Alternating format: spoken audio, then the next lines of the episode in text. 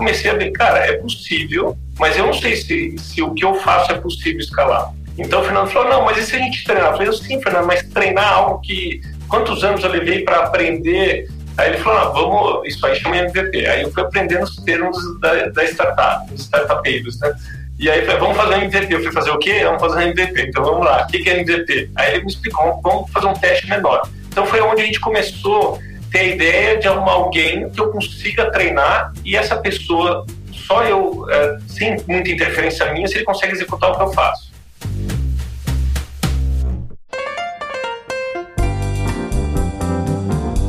Bem-vindos, bem-vindas a mais um CanaryCast. Eu sou a Bel Galera, sou sócia do, do Canary. E eu tô aqui hoje com duas pessoas super especiais, o Fernando Vilela e o Eduardo Howen, fundadores da Elite Saúde, uma health tech investida pelo Canary. Vilela, Edu, muito, muito obrigada por estarem aqui hoje. Eu tô super animada para esse papo aqui. Obrigado você, Bel, pelo convite. O Edu deve estar animado. Estamos animados e toda mulher, né? Hoje. Ah, obrigada. Parabéns. Boa. Bom, a, a, história de vocês começou com uma, uma relação entre médico e paciente alguns anos atrás, né? O que não é muito comum nesse universo de startup. O Edu é, é, médico nutrólogo e vale mencionar que é um dos pioneiros dessa área aqui no Brasil. E o Vilela, então CMO da, da RAP no Brasil, foi seu paciente. Edu, você pode, por favor, resumir a sua carreira e dar um contexto sobre a, a prática como nutrólogo, que, querendo ou não, é a origem da LIT, né? Claro, maior prazer. A minha formação, eu me, eu me formei em 2002 em medicina. A minha primeira especialidade, me especializei em 2003, 2004 em Londrina, na UEL. Me formei em Prudente em 2002. É, vim, eu fui convidado a trabalhar aqui no Einstein, então em janeiro de 2005 eu iniciei meu trabalho aqui na equipe do Einstein de, de anestesiologia e, e, durante a minha jornada como anestesiologista eu vi que eu ajudava cada vez mais as pessoas em uma fase já avançada de doenças, né? Então, por exemplo, paciente oncológico, paciente, é, muitas vezes o paciente da obesidade, a gente fazia cirurgia de obesidade, então eu conseguia entrar e ajudar esses pacientes obesos. E eu sempre tive aquela sensação que eu podia ajudar mais mais pessoas e também ajudar ajudar de uma forma como evitar que elas cheguem naquele naquele estágio. E foi onde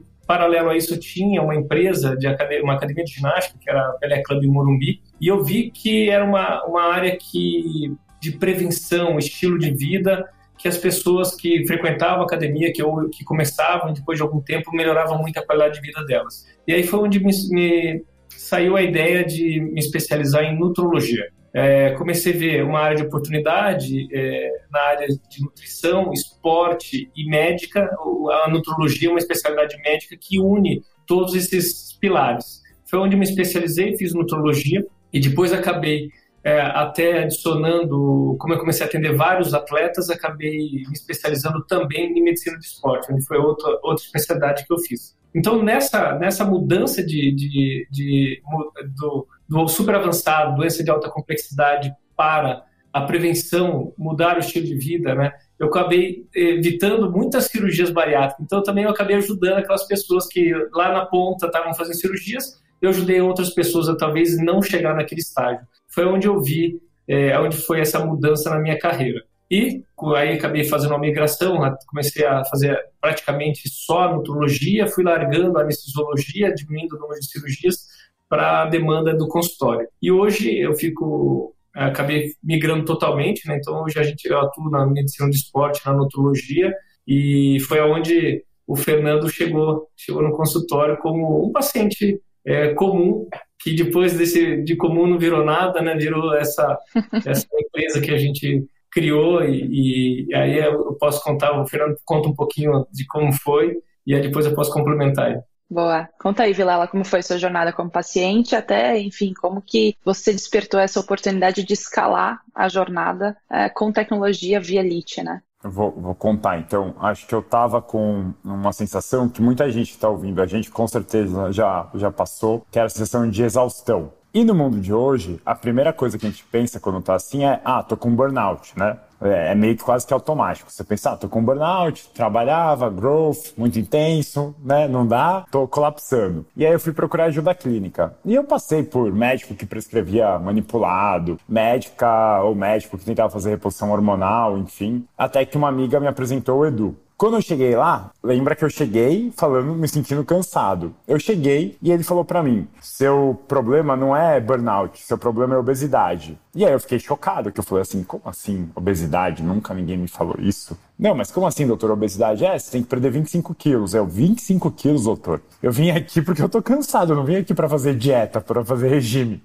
Meu, objetivo é outro, né? Meu job to be done, usando linguagem startupeira, é outra. Só que aí ele me explicou o impacto, como que funcionava, enfim. Na consulta, ele ainda falou algumas coisas que eu lembro bem, assim, falou de suco, algum ponto sobre alimentação que nem sempre a gente acaba conhecendo, e que eu ainda, eu lembro até, assim, eu no estacionamento pesquisando se aquilo que ele tinha me falado era verdade ou não. E era verdade. Aí eu falei, ah, vou seguir o que ele falou, né? Aparentemente não é, não é um charlatão, tá falando coisas verdadeiras. E aí eu comecei a perder peso muito rápido. E eu perdi no total 25 quilos em 4, 5 meses com ele. E isso mudou por completo minha vida. Eu nunca me senti tão bem, eu nunca, acho que até trabalhei tão bem, assim, performei tão bem, é, nunca tive tanta energia, disposição, é, parei de ficar doente recorrentemente. Então, uma série de fatores mudou por completo. E o Edu fala bastante, eu falo bastante também. Então, cada consulta a gente falava mais.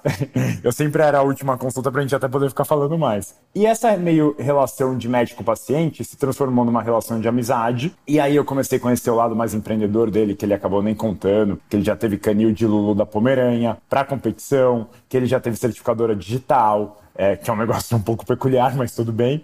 É, caminhão bitrem de soja, enfim. E nesse papo vai, papo vem, uma bela consulta, ele falou que estava meio deprê porque a cada pessoa que ele cuidava, como eu, surgiam 5 mil, 10 mil, né? Que era um pouco enxugar gelo. E eu, eu ainda que eu provoquei ele, porque a gente acaba conhecendo bastante médico. Eu falei, ah, Edu, faz que nem tal cara, monta uma equipe embaixo. E ele falou uma frase que eu até lembro, assim, que me marcou muito, que foi, ah, mas isso não é mudar por completo. Ao invés de ser 200, é mil, beleza. Eu queria mudar mais, né? É, eu queria impactar mais. E aí foi quando eu comecei a, a fazer provocações com ele sobre, ah, eu acho que dá para fazer o que você faz online. E aí a gente começou a, a conversar e discutir, entender o que, que poderia jogar para o mundo online, o que, que não daria para jogar para o mundo online. E assim meio que começou os primórdios da, da Elite, começaram as discussões iniciais. Esses dias eu estava até vendo o, o, o pitch deck que eu montei para mostrar para ele que daria para montar algo online. É, e era assim, uma clínica online, literalmente, assim, não tinha nada, é, sabe? Era literalmente WhatsApp, Google Meets e acabou. É, esse é literalmente como tudo nasceu. Legal, pô.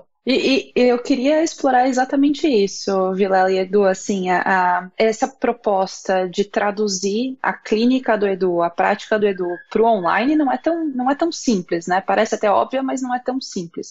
Como que vocês modelaram, digamos, o MVP do produto, do produto da Lite? E depois adoraria entender como foi evoluindo, mas como, como vocês fizeram essa tradução do offline, digamos assim, para o online ou para o digital? É, então, imagina é, a minha formação, né, que é totalmente diferente da do Fernando. Então, esse mix foi muito interessante, porque para mim o médico é o indivíduo, é um por um, é aquele tempo que ele se dedica. E o Fernando vinha com as provocações, ele falou pouco, até porque as provocações não eram poucas. Toda consulta ele vinha com papers assim para eu ler. Então não tinha tarefa quando acabava as consultas, ia lendo, olha, esse benchmark aqui, ali, ali. Eu comecei a ver, cara, é possível, mas eu não sei se, se o que eu faço é possível escalar.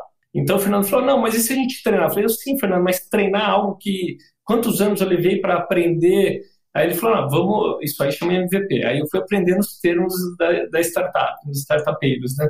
E aí, falei, vamos fazer um MVP. Eu fui fazer o quê? Vamos fazer um MVP. Então vamos lá, o que é MVP? Aí ele me explicou: vamos fazer um teste menor. Então foi onde a gente começou a ter a ideia de arrumar alguém que eu consiga treinar e essa pessoa, só eu, é, sem muita interferência minha, se ele consegue executar o que eu faço. Esse era o primeiro, o primeiro desafio, primeira insegurança minha. O Fernando sabe disso, que desde o início, será que eu consigo treinar alguém? E foi onde a gente fez com uma pessoa, é, treinei duas pessoas, é, é, treinamos em 35, 40 dias. E eu falei, ah, vamos fazer um teste com 13 pessoas para essas duas pessoas atenderem, porque eu precisava ter duas pessoas para ver se não se uma pessoa tem mais dificuldade ou a outra tinha não, mas se as duas conseguiriam ter aprendido a mesma coisa.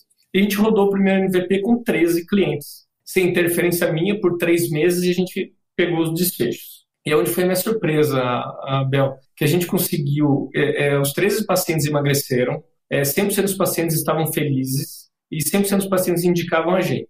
Então, a gente fala, nossa, o produto é pequeno, é um MVP pequeno, mas é, foi possível treinar esses médicos. E eu analisando tecnicamente o que eles fizeram, todos fizeram o caminho certo, talvez um caminho um pouquinho diferente num caso ou no outro, mas foi muito certo e deu certo. Aí foi onde a gente, opa, calma aí, é possível. E aí surgiu a segunda dificuldade, que era o meu segundo medo. Fernando, é, a gente fez o MVP, a gente usou uma balança de impedância doméstica comum e tem uma inconsistência dos dados, porque varia muito essas balanças, né, Bel? Então é uma balança de impedância doméstica, só que às vezes um dia para o outro dá muita diferença e, e, às vezes o paciente tinha 30% e na realidade tinha 15%, porque depois que a gente fechou esses casos, a gente pediu para pesar numa balança profissional. E aí foi um outro desafio, foi correr atrás é, de uma balança profissional que encaixasse num valor que pudesse escalar. E aí foi onde a gente conseguiu fazer uma, uma desenvolver uma balança, a gente conseguiu um, um produtor na, na, China que conseguisse fazer uma balança que fosse um preço acessível e com uma qualidade profissional que fosse de duas frequências para me dar uma exatidão dos casos. Foi aí que sabe, saiu aquele um peso nas minhas costas, assim. O médico eu consegui treinar, a balança eu tinha uma insegurança enorme, e quando a gente pesou, eu pesei, fui o primeiro a pesar nela, eu vi que não é possível. Aí no mesmo dia foi um dia que a gente fez um jantar de comemoração ali, que a gente estava montando a equipe, a gente pesou todo mundo e, e a balança, assim, ela não dá nem 1% de diferença aí de uma balança que custa aí 100 mil reais, uh, mais ou menos, para começar. Então foi onde a gente conseguiu tirar os meus medos, né? E aí eu joguei para o Fernando o resto, porque ele, quando ele falou, ah, vamos Seu trabalho estava feito. Eu achei que a gente ia contratar um estagiário, uma, duas pessoas, ele começou, montou um negócio quase de 14, 15 pessoas, e aí eu vi que eu não entendia nada e precisava aprender, e aí foi onde eu comecei a aprender sobre startup, venture capital, como conseguir o capital, foi, foi muito interessante. Para mim foi um aprendizado enorme, aprendo todos os dias. Ah, legal. A combinação de, de background, de experiência de vocês é super complementar, né? E para esse negócio especificamente é super relevante a gente ter o background técnico, até para conseguir converter para desfecho clínico, que é algo extremamente importante em saúde, né? Mas só dando um passo para trás, o que o Edu explicou, primeira coisa que é importante falar que a demografia, né, o ICP da, da LIT, a persona ideal, é a pessoa que está com sobrepeso. Então, isso é bem importante de falar, né? O produto da LIT é focado nessa persona, quem de fato precisa ou quer perder um peso ali relevante. E a segunda coisa, até explicando a jornada do, do, da experiência LIT, né? A partir do momento que a pessoa a, assina, enfim, o produto, a solução, ela recebe um kit de onboarding que tem essa balança de bioimpedância que o Edu falou. E essa balança vai basicamente imputar os dados uh, clínicos necessários para o tratamento com uma certa recorrência, né? Então, isso é super legal que a LIT consegue integrar uh, diferentes fontes de dados e, e, é uma parte extremamente relevante do produto, né? Mas, Vilela, quero passar a bola para você, até para, com seu background de CMO, contar um pouco quais são esses grandes desafios de você uh, traduzir um tratamento médico para o digital e escalar isso sem comprometer desfecho clínico, que é algo, e qualidade do tratamento, que, que são dois pilares extremamente relevantes. Né? Não, perfeito. Acho que você tocou num ponto bem legal, Bel, que é, a gente sempre fala aqui que é, no fim do dia, se não tiver desfecho clínico, é um castelo de cartas o que a gente está fazendo, né? Não, não serve para nada, digamos assim. A gente não está, de fato, mudando a sociedade, de fato, mudando o contexto. E é muito curioso como existem é um espelho, né? Então, por exemplo, a balança tem um lado clínico, mas ela tem um lado de marketing, de growth, que ela é super relevante. Porque todo mundo que conhece bem Consumer Company sabe que existe um desafio em consumer que é como que você se coloca no topo da cabeça do seu cliente o tempo todo. Mesmo no momento em que ele para de te usar. A balança, você está dentro da casa do cliente, no banheiro dele ou no quarto dele, o tempo todo. Então, a pessoa ali está sempre olhando e te vendo e fazendo um recall da sua marca. Ao mesmo tempo, toda vez que ela se pesa, ela agora tem que abrir. O... Antigamente a gente não tinha um aplicativo, né? Mas agora tem que abrir o app. E aí, com isso, você tem um sempre opções de canal de comunicação ali para estar tá falando com o cliente de forma sistemática. Então, que ajuda muito até nessa equação de CRM, de comunicação com clientes já atuais. Então tem esse primeiro ponto. Segundo ponto, quando a gente fala com, com o cliente, eu acho que qual que é o nosso grande diferencial no fim do dia? Nosso grande diferencial no fim do dia é justamente esse loop constante entre time de saúde, dado e cliente. Essa é a mágica do negócio, assim, um pouco do que a gente está fazendo, porque essa iteração sendo fluida, não sendo igual ao mundo tradicional, ao mundo offline, é onde você vai, depois de 30, 40 dias você volta, aí você fica meio que no escuro 30, 40 dias, é o que gera engajamento, que mais engajamento gera mais desfecho clínico, mas é onde de fato o cliente mais vê valor. Então, toda a nossa construção de marca, ela tem que ser cada vez mais ancorada nisso, né? Então, nessa combinação entre ciência e tecnologia, praticamente, do que só uma solução assíncrona, né? Ou só uma solução 100% tecnológica, 100% digital. Só que o maior desafio implícito disso é como que você fala de algo que tem um certo tabu, tem um certo preconceito, sem ir para um lado muito que eu brinco vigilantes do peso 2.0, né? Como a gente cria algo muito mais aspiracional, algo que as pessoas compartilhem e falem, não porque elas perderam peso em si, mas porque elas viram uma grande vantagem na, na mudança do estilo de vida, na mudança da qualidade de vida. Então, até as nossas células de comunicação, a gente faz muito essa, essa transição, esse dilema entre o perder peso e a sua melhor versão. Né? Então, você às vezes vem pela âncora da perda de peso e aí você começa a entender que você está chegando na sua melhor versão. E a sua melhor versão, ela sempre pode ser um pouquinho melhor. Você sempre pode ir para mais além. E como que a gente vai se alavancando nisso? Do outro lado, aí na parte técnica, a gente é um business de saúde, que tem uma regulação específica em saúde sobre propaganda médica, digamos assim, conteúdo publicitário médico. Então, não é, né? Eu vim de rap, né? Então, rap a gente tinha uma escola um pouco mais agressiva agressiva do que a grande média. Então não é que a gente consegue né? fazer.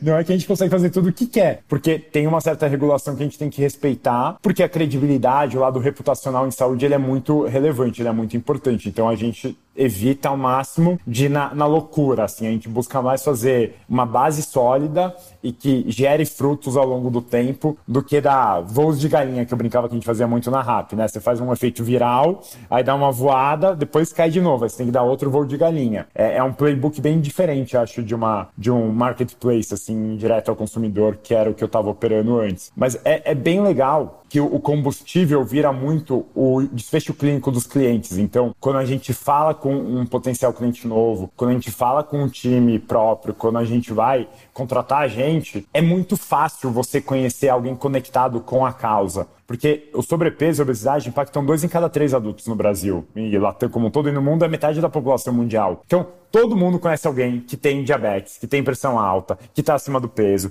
que não tem qualidade de vida. Muita gente já passou por esse processo de transformação ou já acompanhou de perto um processo de transformação assim. Então é, é interessante que as pessoas se conectem muito assim com o propósito do que a gente está fazendo, que é, é diferente, acho, de alguns outros tipos de companhia, de empresa que você acaba criando, que às vezes o ganho para o teu cliente ele é um ganho relevante, mas ele não é um ganho no seu fórum íntimo, sabe? E aqui é um ganho muitas vezes no fórum íntimo das pessoas. E isso ajuda bem até a construir a marca, a reputação, como que você pega esses gatilhos, esses momentos e vai, e vai construindo tudo. Não, super legal. Tem, tem muita coisa para gente explorar aqui. Acho que eu vou, vou quebrar a sua resposta, Vilala, e endereçando alguns pontos aqui. Acho que, eh, até colocando meu chapéu de investidora, não tem nenhuma dúvida que o problema é muito grande, intenso e muito real no mundo inteiro, né? Acho que ah, existe uma epidemia de sobrepeso e, e, enfim, vários dados comprovando isso. Ah, então, acho que a, a parte de intensidade de problema é muito, muito óbvia o modelo de negócio da LIT acaba sendo algo mais inovador, né? Então a gente tem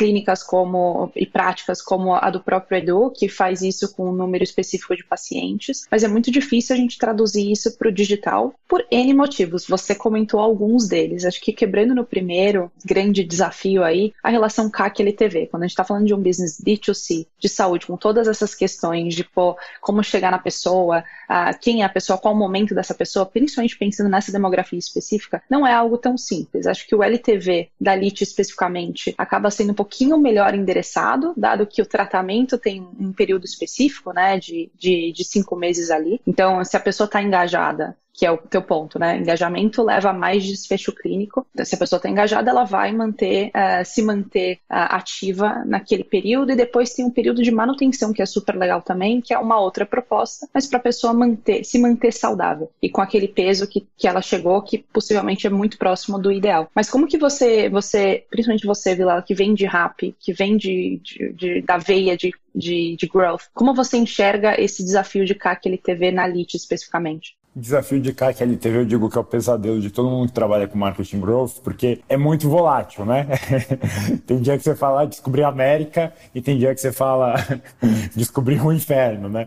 Então você está sempre oscilando. O que lá atrás, eu, eu, lembro até de, de quando a gente foi estudar um pouco mais assim, né? Que era no começo era um side business e aí a gente decidiu transformar num venture capital business. Mas o que, e até hoje, assim, cada vez acho que se comprova mais e se valida mais, é que saúde no geral é, por que, que o CAC é tão alto em saúde? Porque ele é tão tensionado a LTV quando ele é direto ao consumidor? Porque você não gosta de falar de doença no fim do dia, na essência. Se, a gente ir para um bar hoje, para um restaurante, eu faço uma aposta com você e com todo mundo que está ouvindo a gente. Ninguém, se não for uma mesa acima de 80 anos, vai estar tá falando de doença. Ninguém vai estar tá falando de tratamento de câncer, de tratamento de diabetes, tratamento de doença no coração. As pessoas não se conectam com isso. No outro lado, a gente tem muito o mundo do wellness também, que, infelizmente, com a expansão de redes sociais, sociais, não que eu acho rede social ruim, longe disso, mas com a expansão de rede social, o mundo de wellness ele foi muito para um lado meio coach online, meio um pouco até marginalizado, pouco científico, assim, meio que eu brinco um pouco mágica. E aí as pessoas, elas ficam meio que num limbo. Porque o que a gente fala como sociedade, o que a gente fala como comunidade, como pessoas, é de alimentação, de sono, é de estresse. É isso que a gente acaba falando no dia a dia. Quantas vezes a gente pegou e já não estava em algum, algum jantar e as pessoas estavam falando, nossa, eu comecei a fazer dieta. Nossa, não, eu tenho intolerância à lactose lactose, nossa, não sei o quê. Então,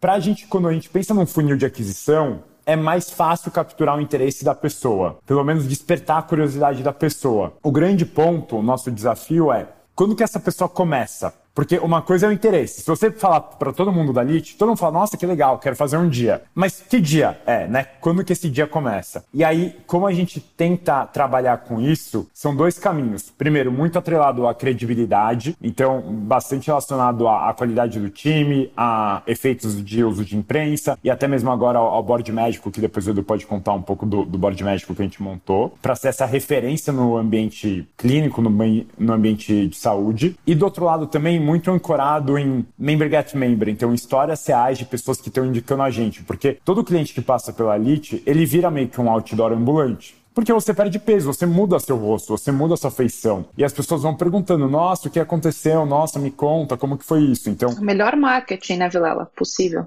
Melhor marketing. Ainda mais, o que é muito curioso é: são dois momentos que as pessoas indicam. Logo na primeira semana, que é meio aquela sensação: ah, já que eu vou nessa, vem comigo junto, né? Quase que vamos se ferrar juntos. Meio academia, né? Você começa a academia, você arrasta alguém pra ir com você, um amigo, uma amiga, e fala: não, vamos lá. e depois tem um pico de indicação de novo no mês 7, no mês 8 da, da vida do cliente, é quando o cliente perdeu peso e ele tá mantendo aquele peso. E aí, isso acho que são os momentos mágicos, assim, que a gente acaba tendo para Member Get Member. É óbvio que Member Get Member, no early stage, ele não sustenta um ritmo de crescimento interessante. Então, a gente compensa esse crescimento mais baixo do orgânico, aí sim com mídia paga. E mídia paga muito ancorado nesse lado de autoestima, nesse lado um pouco de, de beauty, até, né, de, da... Não que a gente promove, ah, ser magro é ser bonito, mas muitas pessoas vêm aqui com esse objetivo. Eu falo, no primeiro momento, a pessoa, o que ela quer é, tirar uma foto no Instagram e aparecer bem. E a gente não pode lutar contra isso. A gente tem que capturar esse interesse e aí a gente conta pra pessoa e fala, cara, não é Instagram, não é foto que você tá aqui. Não é o casamento, não é a viagem, não é o evento. Aqui é saúde, eu vou te explicar, você vai sentir a mudança. Até porque quando você faz isso, a pessoa fica, né?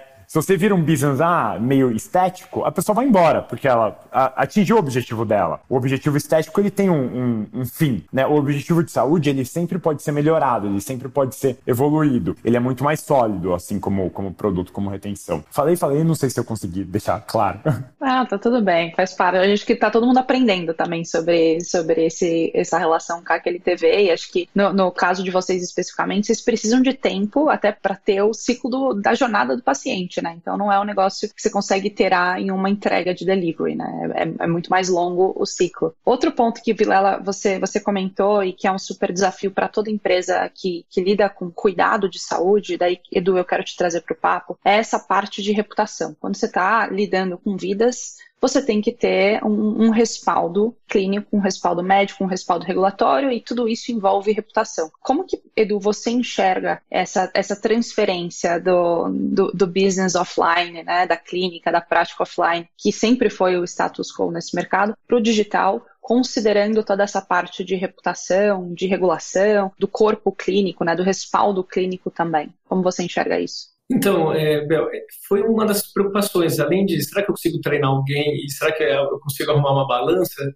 Existiu esse também. Como é que a gente faz isso de uma forma séria? Tá? Porque o meu offline é, é muito sério. E o Fernando sabe disso. E, e eu fiquei muito à vontade porque desde o início o Fernando falou, Edu, a parte médica é indiscutível. O que faça o que tem que ser feito. Ah, mesmo que vai ser uma frição, ah, será que precisa da balança? A, a, a balança, a princípio, era uma frição. Eu falei, não, eu falei, preciso, Fernando. Ele falou, olha, nós nunca vamos discutir a qualidade do atendimento médico, cuida disso. Isso a gente foi, virou, é nosso pilar. Por quê? Porque nós estamos lidando com vida, Bel. Estamos lidando, a nossa missão é muito importante. Então, quando a gente fala em business, a gente, vocês estão acostumados com vários business. Agora, quando a gente fala em business de saúde, é uma coisa muito é muito íntima, é muito pessoal, é, é, muito valiosa, né? Porque muitas pessoas, que nem o Fernando falou, que procura a gente pelo beauty, né, pela, pela beleza, pela estética, ela não consegue mensurar quanto a LIT me, melhora ela. Ela mensura naquela foto que ela fez, que ela emagreceu, e depois ela melhora e continua com a gente. E o que, que ela não mensura? Ela não mensura a prevenção de câncer que a gente está fazendo, ela não mensurou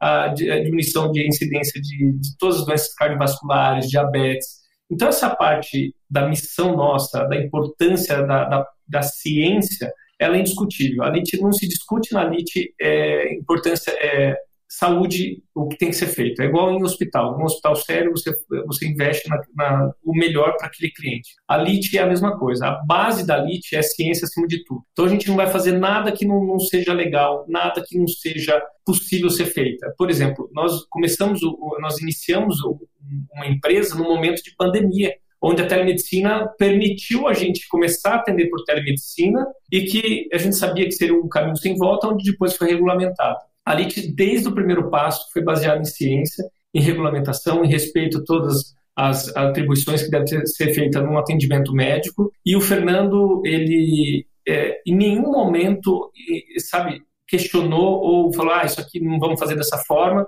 e ficou sempre o nosso critério, nosso critério é, de toda a equipe médica, não só o médico, né, a nossa equipe elite, ela é formada de equipe de profissionais de saúde, um cientista comportamental, o um nutricionista, o um educador físico, então a gente tem uma equipe multidisciplinar e que se complementa na, na, na, na nossa missão, que é tratar o indivíduo é, tratar um paciente obeso, sobrepeso e também depois pacientes com qualidade de vida e melhora da, das doenças. Mas o principal é que a gente faz isso de uma forma escalável, graças a todos os conhecimentos e processos que o Fernando conseguiu tornar isso possível, só que de uma forma escalável para muitas pessoas, né, que é a forma escalável, só que de uma forma individual. Então, qual que é a vantagem, qual que é nosso grande negócio? Essa é a ciência individualizar, ou seja, eu consigo dar o tratamento da obesidade. Por que, que é muito grande a obesidade, Bel? Por que, que a obesidade continua crescendo? Porque a gente trata a obesidade, a gente quer uma fórmula mágica para tratar a obesidade. Ah, ah, o remédio X.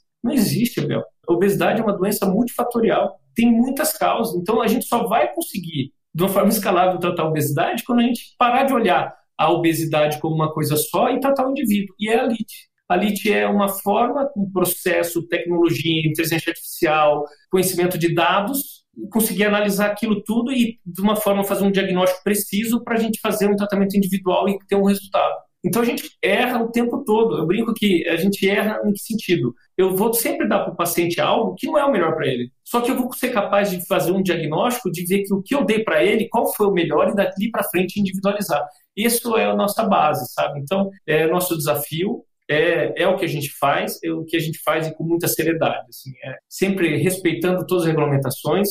Nosso time de médico é, é nosso core, é, o, o, atendimento humanizado, a gente é um jeito tech de perder peso humanizado. Então a gente usa tecnologia, a gente usa a ciência, a gente usa a empatia, a gente usa a equipe médica, e para ter sempre esse trilho correto, a gente tem hoje, a gente formou, o Fernando até comentou, a gente formou um, um board médico, por quê? Porque como é que a gente consegue é, sempre estar tá andando dentro das quatro linhas né, da propaganda, quatro linhas do, do, do que existe de melhor na ciência. Então, nossa equipe ela é grande. Hoje a gente tem médicos super conhecidos que, que resolveram, foram importantes nas suas áreas. Então, médicos de inteligência artificial, médicos de, de ciência comportamental. Nós temos é, nossa equipe, um dos, dos cientistas comportamental, ele é médico e também tem um economista. Nós temos também na, na, parte de equipe médica, médico que tem, que já trabalhou com equipes maiores, né? Porque cada vez que a gente vai crescendo, a gente tem novos desafios. É, nós temos também na nossa equipe médica pessoas que já participaram de outras startups, que participam de outras startups, que conseguem ver problemas. Olha, nessa aqui a gente foi por esse caminho e a gente tem essas dificuldades. Olha, eu vejo na empresa de vocês esse caminho para ser explorado. Então a gente consegue, com uma equipe maior, a gente consegue ver um ângulo maior, ou seja, a gente pega um binóculo e consegue ver de uma forma é, mais ampla como escalar isso de uma forma sempre séria, porque o desfecho clínico é nosso core. Assim, a gente quer basear em, sempre basear em ciência ter o melhor. E como o Fernando, como todo o time do Fernando montou, como todos os processos que a gente foi criando, consegue é, auxiliar esse core. Né? Como é que a gente cresce toda a equipe para ter um desfecho, atender cada vez mais gente de uma forma eficaz? É um super desafio isso, né, né, Edu? Porque desfecho clínico de uma forma individualizada, por definição, não é escalável. Então é um, é um mega desafio hackear isso. E só Exatamente. antes de entrar nessa parte de escalabilidade, que eu acho super interessante, por sinal. Só queria é, dar um duplo clique na parte de desfecho clínico mesmo. Quais são as, as, as, principais métricas que vocês avaliam, monitoram clinicamente falando? Na LIT? É assim, primeiro que é muito fácil de lidar, quando a gente faz de uma forma abrupta, é peso, né?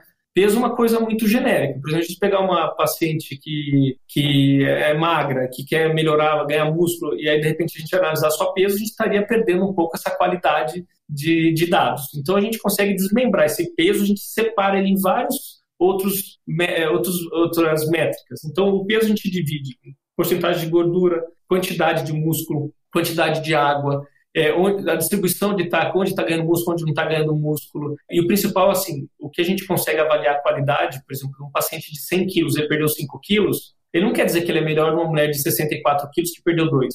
Então a gente consegue é, destrinchar esses números e conseguir o quê?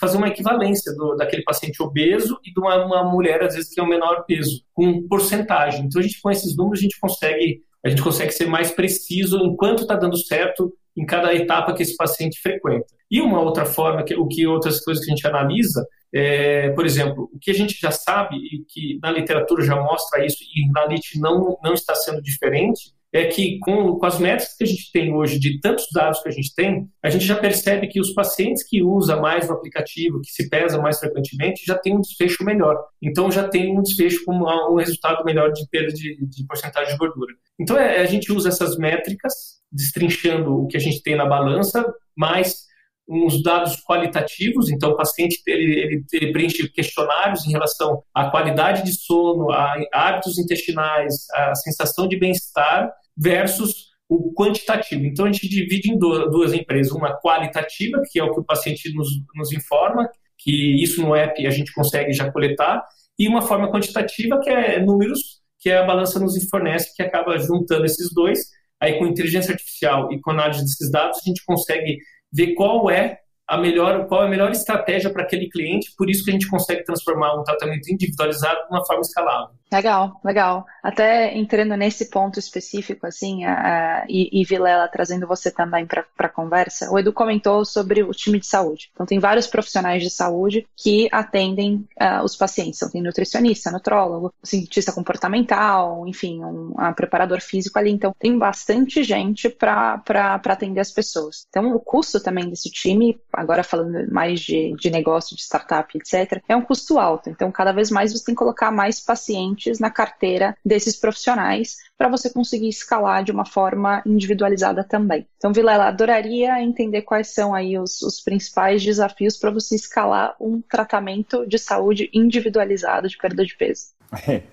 uma boa pergunta. É, é, uma, é como uma curva tradicional de supply e demanda, né? A diferença é que existem profissionais que vão ganhar fixo e profissionais que ganham por atendimento. Então, o que te tensiona é justamente isso. Você tem que colocar bastante gente para dentro para garantir que a, a pessoa tenha ou diluição de custo, e com isso a sua margem não é, não é tão atacada, ou do outro lado também para gerar engajamento daquele profissional que ganha por atendimento e com isso ele querer ficar mais tempo com a gente. Então, de fato, existe esse, esse desafio. Qual é a forma que hoje a gente está tentando melhorar essa equação, melhorar esse sistema? É acompanhar quase que semana a semana como essa curva está se acompanhando e quais são as tendências disso. Porque o, o tempo hoje de um entre começar, vai, abrimos uma vaga nova de médico, de médica entre encontrar, treinar e a pessoa começar, a gente está falando em uns 45, 50 dias mais ou menos. Então tem um certo lead time entre as coisas acontecerem. Aí isso, se a gente não vai antevendo e antecipando como a curva de crescimento está se comportando, a gente pode ter um colapso em supply. Então, por exemplo, janeiro a gente teve um colapso em supply. É, a gente não, não esperava que ia crescer tanto assim, a gente teve que parar na metade do mês crescimento, porque senão a gente ia colapsar. Que aí volta no ponto da credibilidade que você acabou de perguntar pra gente. Que como a credibilidade, a reputação, ela, ela é ímpar, né? Ela é, é digamos assim, é intangível a gente falou, cara, não vamos colocar mais gente para dentro, que vai ter só horário muito ruim de consulta, pra gente falar que cresceu mais. A gente tá, trava crescimento e garante a qualidade do atendimento, né? Não vamos deixar o, a operação tombar, a operação capotar. Mas no limite, o que eu gosto sempre de lembrar para as pessoas é: todo mundo aqui tem um amigo antigo, uma amiga antiga de, de velha guarda que você pega e fala: Nossa, eu saí lá, fui viajar com a minha amiga, conheci uma pessoa incrível, não sei o quê. E às vezes você fala com essa pessoa todo mês, toda semana, ou uma vez a cada trimestre, e você não fala com a pessoa em loco, né? Ou nem sequer você liga para a pessoa, é um WhatsApp, é uma mensagem. Então, muito que a gente tenta fazer para escalar é mimicar, reproduzir esse lado, essa relação de amizade. Então você tem um começo mais intenso de interação e com o tempo essas interações você usa de ferramentas digitais para emular o acompanhamento, a conversa e tudo mais de uma forma muito mais produtiva. Do outro lado também, aqui uma coisa que a gente discute, o Edu, é a literatura mostra que a consulta por si só ela é ineficiente. Apenas 15% do que se é falado numa consulta é absorvido pelo paciente, pelo cliente, né? Então, o que eu brinco às vezes com o Edu, eu falo, cara, com inteligência artificial, a gente pode ir para um, um extremo que é pré-gravar as consultas. Porque tem partes das consultas que elas são em comum, né? O que muda é mais assim, o detalhe inicial, o detalhe final, mas tem bastante parte que ela é replicável. E não necessariamente aquele horário da consulta é o melhor horário que o profissional tá, é o melhor horário que o cliente tá. Então, como que na escala a gente vai emulando um pouco esse acompanhamento para ele ser cada vez mais contínuo, mais assíncrono e menos dependente do evento consulta, que isso que mata a escala no fim do dia. É, se a gente for escalar um negócio que ele é puramente consulta, dá para escalar? Dá. Mas é o que, eu, é o que eu brinco com o Edu, que eu brincava no começo, que eu falava, Edu, um dia isso vai começar a te incomodar, você vai ver. E aí no começo ele falava, não, Fê, olha o Einstein, tem, sei lá, 15 mil profissionais de saúde. Agora que a gente tá começando a ter um pouco mais de, de tração, enfim, o Edu um dia desses me ligou e falou assim, Fê, eu tô preocupado. Eu, a gente precisa dar um jeito de depender menos da interação humana para poder escalar, porque senão senão a gente vai morrer aqui, porque é muita gente para treinar, é muita gente para fazer. Ah, dá para fazer? Sempre dá, mas é o que eu brinco assim, eu não quero ficar careca de ter que ter 500 médicos, 500 nutricionistas, 500 cientistas comportamentais sendo onboarded por mês, sabe? Eu, eu tô bem tranquilo em ter, em ter essa relação na minha vida. E aí isso tensiona, obviamente, tecnologia e tem vários desafios é, atrelados a isso. Mas minha visão, nossa visão, com o avanço de AI, com o avanço de ferramentas de engajamento online, isso sim é possível, ainda mais no nosso caso, que a balança faz o cliente usar o app quase que constantemente, frequentemente. Então você consegue emular esse comportamento, essa interação mais fácil. Diferente, sei lá, ah, um modelo que, por exemplo, o um modelo de cuidado preventivo, primary care Acho que essa é uma boa discussão. Até puxando uma outra, um outro ponto que é assim, muito do que a gente faz na Lite é um primary care. Só que primary care não é sexy para o cliente. Eu, eu, brinco e falo com algumas pessoas, falo, cara, primary care, a gente já pensa em, ah, use protetor solar, né? Já vem quase que o médico lá da sua avó, do interior, que vem, que fala coisas meio que você fala, nossa, obrigado, doutor, obrigado. Que entra por aqui, sai por aqui. A gente tá coletando exame, a gente tá sabendo quem adere, quem não adere. Obviamente, por a gente tá falando de sobrepeso obesidade, a gente tá olhando diabetes, a gente tá olhando doença cardiovascular, a gente tá olhando pressão alta, a gente tá olhando todo um playbook tradicional de um primary care numa nova roupagem, num novo, num novo envelope.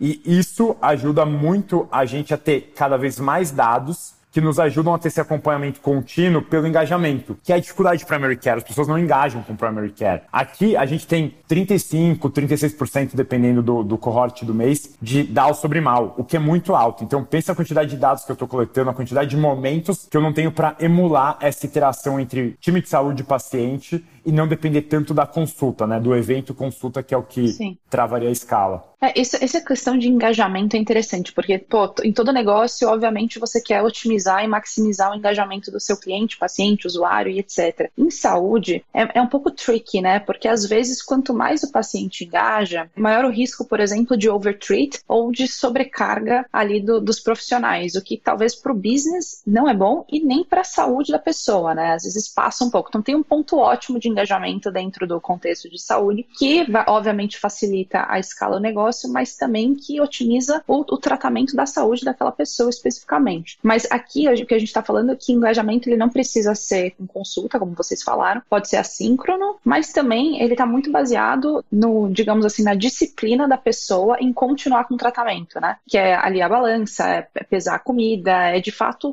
engajar no processo dela, que é um pouco diferente de engajar com a LIT, né? Que são, são duas coisas que vão em paralelo e que, obviamente, é, é, enfim, corroboram aí para o desfecho clínico da pessoa, o que é um pouco diferente de outros negócios. Uh, pensando no, dentro do, do, universo de saúde. E uma coisa que eu, por exemplo, acho muito, muito interessante de vocês. Mas daí entra também até um ponto que você falou, né, Edu? Obesidade é uma, é uma doença crônica, então, não é um sintoma agudo que você tem, que você toma um remédio para. Então, é uma doença crônica multifator. Então, assim, para reverter esse quadro de obesidade, implica uma mudança de hábito muito profunda, uma mudança de comportamento da pessoa, mudança de vida, basicamente. Como que é essa, essa quebra de paradigma e essa profundidade de engajamento do, do, do, do paciente, da paciente ideal para vocês, Edu? Então, é, você deu uma resumida na vida do, do paciente obeso. O paciente tem sobrepeso, obesidade, já fez tudo, Bel já tentou de tudo, já tentou, já fez regime, ele, ele vai te procurar fazendo regime. Então, você falou, mas preciso da disciplina. Essa disciplina, é, é, a gente só consegue manter ela porque o paciente vê resultado. Então, por exemplo, imagina o paciente está lá tentando emagrecer, já fez de tudo, já engordou várias vezes, no, no, ano é aquele efeito sanfona, a vida inteira lutou com isso, é uma doença crônica, é de difícil controle, e de repente ele vem, puta, mais uma tentativa, nossa, já tentei de tudo, ah, vamos ver agora esse negócio online. Aí ele pega e começa a acompanhar e você, o médico, o brilho está ali na consulta, nessa empatia, nessa primeira consulta que é muito importante. O paciente ele entender, a gente mostrar para ele, baseado em ciência, que se ele fizer tudo do jeito que é, é ele acha que tem que fazer, que ele está fazendo certo, a gente fala, olha, faz o seguinte, faz do jeitinho que eu estou te falando por, por duas, três semanas, e ele vai pesando. Depois de oito, nove dias, ele começa a ver, nossa, eu meio que já fazia isso, por que, que agora está dando certo? Porque nós identificamos onde está a falha no que ele fazia. Então, baseado nisso, em resultado, esse cliente ele fala: nossa, nossa, nunca deu certo, nossa, realmente, nossa, aquela cervejinha que eu tomava no final de semana, só, você vê só aquilo que eu parei de fazer agora por um período aqui, olha como é que eu baixei o peso. E depois o cara na manutenção, ele começa a falar, nossa, eu bebendo só desse jeito que o médico me explicou que eu consigo voltar com a bebida sem ter problemas na minha saúde, olha só, estou conseguindo manter o peso, então é, é credibilidade, Bel.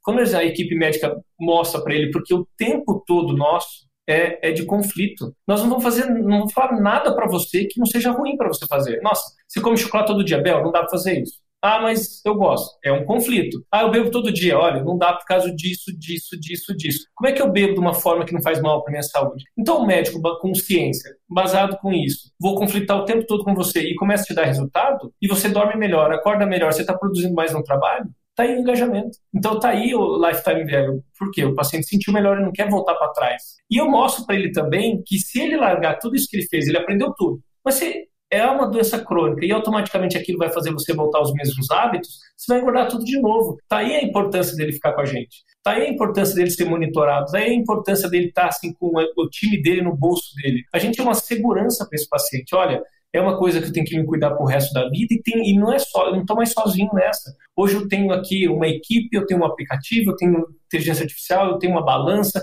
eu tenho uma equipe médica que cuida de mim. Eu não preciso do Eduardo, eu não preciso do médico toda hora, mas eu sei que ele está lá. E, e, e, como a doença está aqui. Então, ele, isso, a gente acaba conseguindo fazer ele entender a importância de uma monitoração contínua. É, o que você, é, se você voltar a fazer o que você fazia, o resultado é o mesmo. Então, a gente precisa fazer o quê? Mudar para o resto da vida dessa pessoa. E nada melhor do que ter uma equipe para te ajudar a fazer isso, ter é, devices para ajudar você a se manter nisso. Isso é uma forma de a gente manter o engajamento. Total. É, toda vez que eu falo com o Edu, principalmente assim, interações mais informais, eu saio com algum, algumas tarefas de casa, mudando alguns hábitos que eu tenho. Então, assim, isso em poucas interações, já a primeira coisa que foi embora foi o suco detox. E o Edu fez um terrorismo, então nunca mais tomei. Faz parte.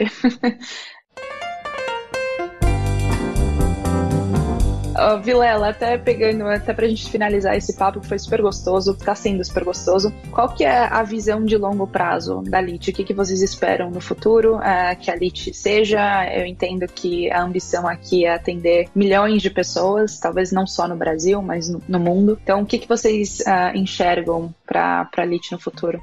Ótima pergunta. Acho que o que a gente enxerga e o que a gente quer construir aqui na LIT é essa nova leitura de saúde no, no fim do dia, assim, no, no, longo prazo, que é, como sociedade, a gente evoluiu muito em lifespan, né, em aumento da expectativa de vida, né? Todo mundo aqui tem um vô, uma avó, um tio-avô, uma tia-avó, que tem 90 anos, que tem 85, que tá ali. Porém, a gente não evoluiu em qualidade de vida. A gente tá ficando mais velho, chegando a ficar mais velho, mas com uma piora da qualidade de vida, né? Então, até indo para os exemplos mais drásticos, quando a gente olha, por exemplo, a evolução de câncer, cada vez parece que câncer é algo mais comum né, no nosso dia a dia. Quando, quando há 10 anos atrás, hum, era, nossa, meu Deus, tá com câncer. Agora, ah, câncer, né? Você fica até meio, meio traumatizado, assim. E até quando você olha os fatores de incidência de câncer, tem um só que não foi controlado na última década, que é sobrepeso e obesidade. Então, muito do que a gente está focado em construir aqui na NIT é como a gente passa a olhar mais o estilo de vida da pessoa e ajudar a pessoa a melhorar esse estilo de vida, entendendo que a alimentação é o pilar central desse estilo de vida, para que as pessoas cheguem com 85, 90, 95, 100 anos, não na UTI ou tomando 12 remédios por dia, de bengala, de cadeira de rodas, mas sim com qualidade de vida. Ah, acho que é, passa muito por aí. E aí, quando você pensa na construção para fazer isso, tem o pilar central que é saúde? Tem. Mas quando a gente fala em mudança da qualidade de vida, melhora da qualidade de vida, ele passa também por wellness, ele passa também por apoio em alimentação, ele passa também por várias outras áreas que são adjacentes a esse mundo, que é muito do que a gente quer ir contemplando, porque o time de saúde ele vira o grande agregador, vira a sua referência e ele vai te guiando, te conduzindo nessa jornada de uma busca de um melhor estilo de vida. Uma ótima missão para ter, muito bom. Que bom que a gente está tá nessa jornada juntos. É um super prazer é, ver a Lit evoluindo ao longo desse, desse, desses últimos anos. Obrigada, pessoal, por participarem do Canarycast. O papo foi uma delícia. Obrigado você, Bel. Sempre um prazer falar, falar com você. Desde lá de trás, quando a gente não tinha nem, nem tese ainda. prazer, Bel.